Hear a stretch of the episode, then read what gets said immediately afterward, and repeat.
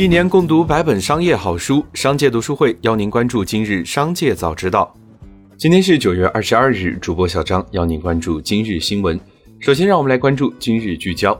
九月二十日晚间，中国邮政集团有限公司河南省分公司发布通告称，针对客户邮寄黄金丢失案件，近日该公司郑州邮区中心已向郑州市公安机关报案。九月十八日，涉案犯罪嫌疑人费某某、吴某某已被郑州市公安局郑东新区分局刑事侦查大队抓获，盗窃黄金大部分被追回。涉案两人均系河南北辰人力服务有限公司，为郑州邮区中心提供外包服务的员工。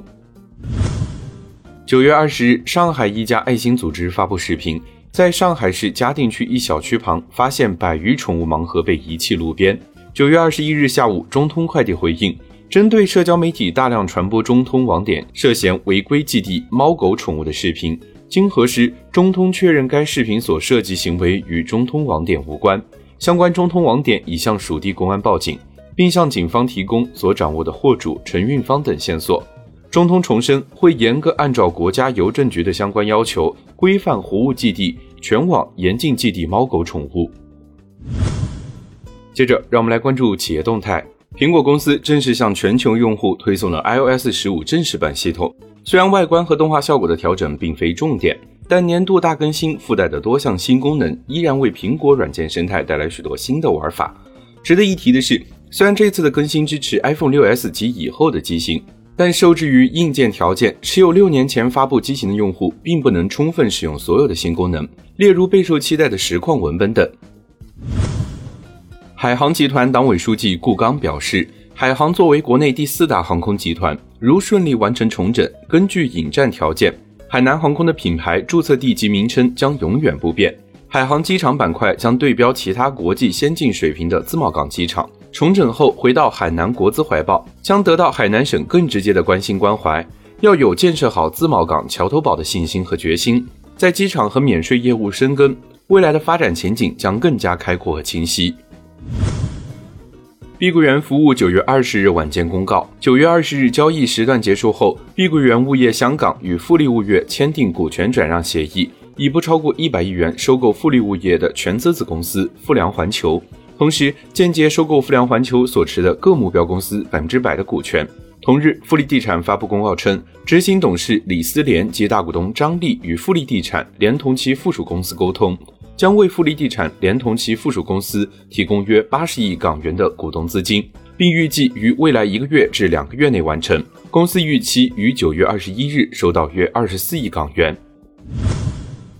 近日，法拉第未来中国高管团队首次公开亮相。当天，FF 中国 CEO 陈雪峰宣布。FF 与浙江吉利控股集团有限公司的合作取得了实质性进展。目前，双方技术团队正在紧密对接，进行平台技术的验收及开发准备。而对于外界猜测的 FF 是否会把 FF 的中国总部放在珠海，陈雪峰仅表示，现在还没有确定的答案。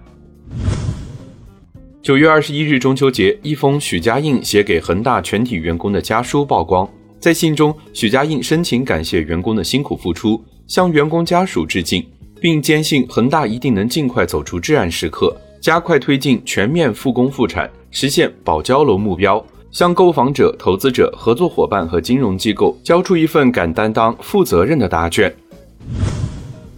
九月二十日深夜，滴滴出行发布官方声明，称目前正积极全面配合网络安全审查。路透社关于滴滴管理层变动的传言为不实消息。就某些媒体多次针对滴滴恶意造谣传谣的行为，他们表示强烈谴责，并保留采取一切法律措施追究其侵权责任的权利。接着，让我们来关注产业消息。近日，河南省公共资源交易中心发布一则通报，将宜昌仁孚药业和北京百奥药业两家药企在河南省医药价格和招采信用失信等级评定为严重。几天前，山东省公共资源交易中心发布公告，在第三批国家药品集采中，华北制药断供布洛芬缓释胶囊经多次约谈协商仍未改善，将华北制药失信等级评定为严重，涉事产品终止挂网采购三年。九月二十一日是世界阿尔茨海默病日，今年的主题是知彼知己，早诊早治，旨在倡导人们认识到阿尔茨海默病的早期预警信号。意识到早期诊断和干预的重要性。阿尔茨海默病是老年性痴呆主要的组成部分。统计显示，我国阿尔茨海默病患者超过一千万，居全球之首，预计到二零五零年将突破四千万。专家介绍，一个人患阿尔茨海默病的风险每五年就会翻一番。九月二十日晚间，财富官方微博发布声明称，近期该司获悉到有不法分子假冒财富名义发布网红主播收入排行榜，以吸引热度，对该司声誉造成了恶劣影响。对冒用财富名义进行假榜单、假消息传播及侵害该司和读者权益的行为，财富有权采取包括法律手段在内的各种手段，追究其一切责任。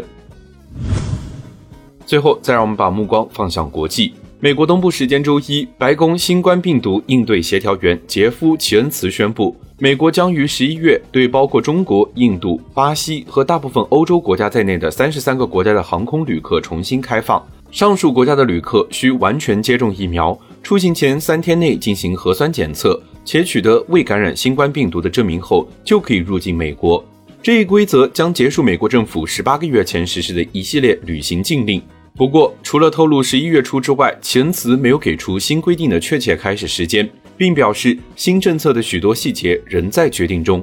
以上就是今天商界早知道的全部内容，感谢收听，明日再会。